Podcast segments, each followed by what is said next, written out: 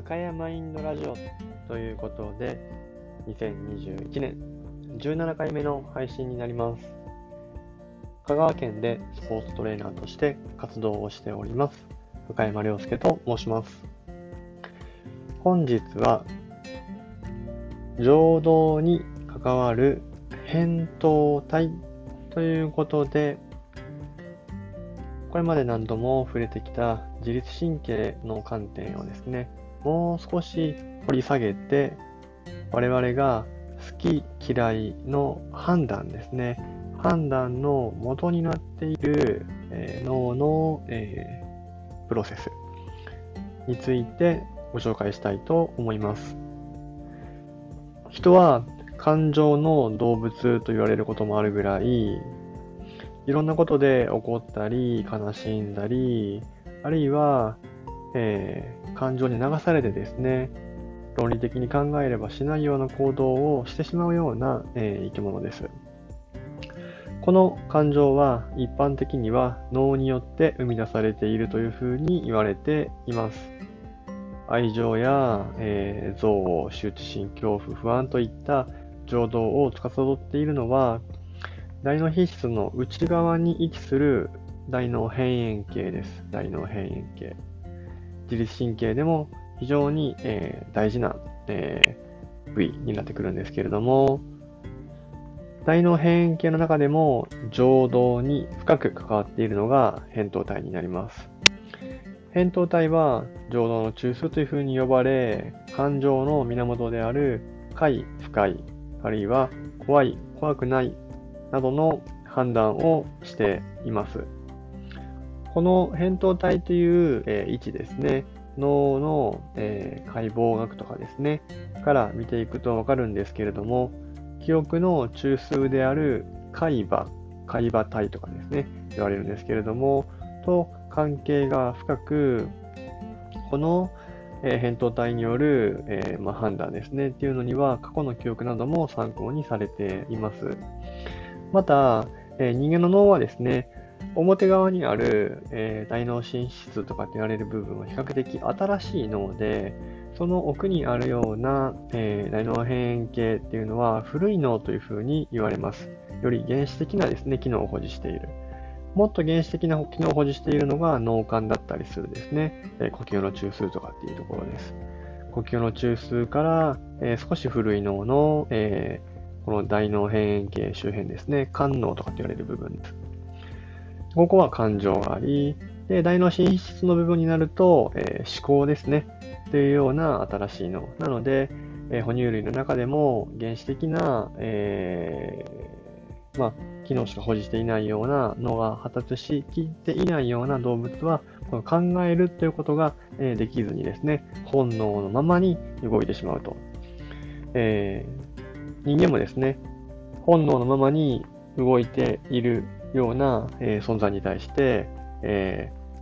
ー、猿かお前はみたいな感じでですね、動物っぽいなというふうな比喩をすることもあると思うんですけれども、えー、こういったですね、情報を集めて、えー、快、不快の判断するためには、脳の中からですね、様々な情報収集が必要になってきます。えー、視覚情報や触覚情報っていうのは、えー、視覚情報であれば、口頭やとか、触覚情報であれば側頭葉などですね、大脳新皮質にある各感覚の連合野で処理された情報が扁桃体や海馬に送られます。でここでですねね、よく言われている部分ではあるんですけれども、嗅覚ですね。嗅覚の感覚の情報だけは、えー、救急と言われるですね、ところから直接扁桃体に送られるので、この匂いですね。匂いの好き嫌い、あ、匂いの情報っていうのは、えー、好き嫌いにですね、影響、判断に結びつきやすいとも言われていますし、例えば、えー、アロマもそうですが、匂いを通して脳を、えー、深いですね、リラックス効果をもたらすこともできるということで、えー、この匂いと変動体っていうのの、え結びつきが非常に強かったりもします。扁桃体では、えー、これらの情報をもとに判断下されて、この結果がですね、首相下部に送られ、対応する機関に伝えられる。そこからですね、例えば、えー、自律神経であれば交感神経系伝導路が辿ってですね、えー、胸椎硬くなったり、呼吸が浅くなったり、えー、そこからの影響でですね、血圧や体温とか発汗とかっていうのが調節されていくと。そういった調節がされていくことによって、えー、体もですね、えー、いろいろな反応を、えー、示していくというふうな、この判断のですね、中枢が扁桃体という、えー、脳の中にある一つの、えー、機能ですね、になっています。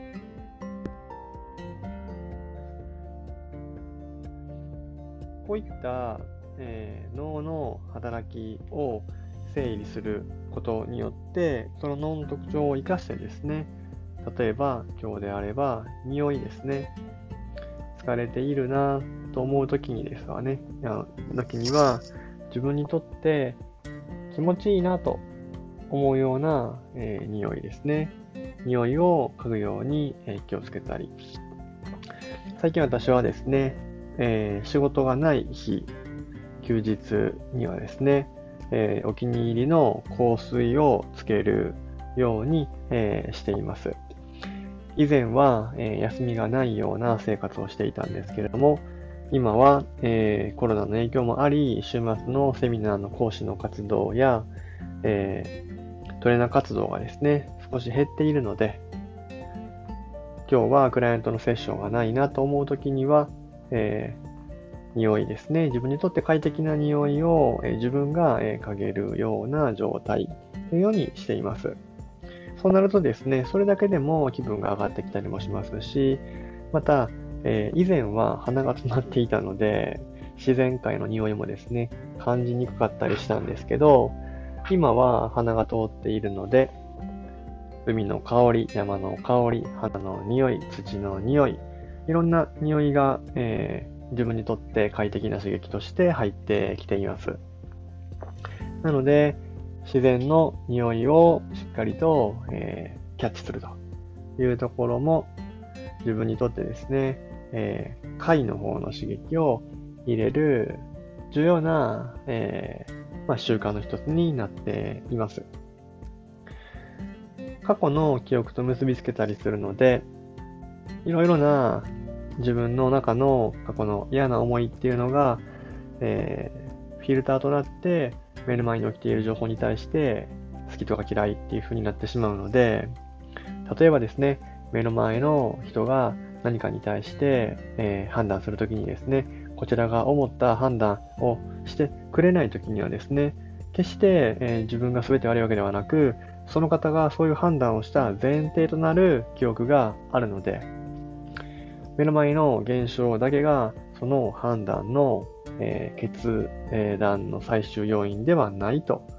いうことも整理できていると、そういったですね、えー、好き嫌いや、えー、快不快というふうな反応を相手が呈したとしても、そこに一喜一憂しにくくなるのかなというふうにもあの思っています。ということで、えー、今日は好き嫌いの理由、判断の中枢になっている情動に関わる扁桃体ということをご紹介させていただきました。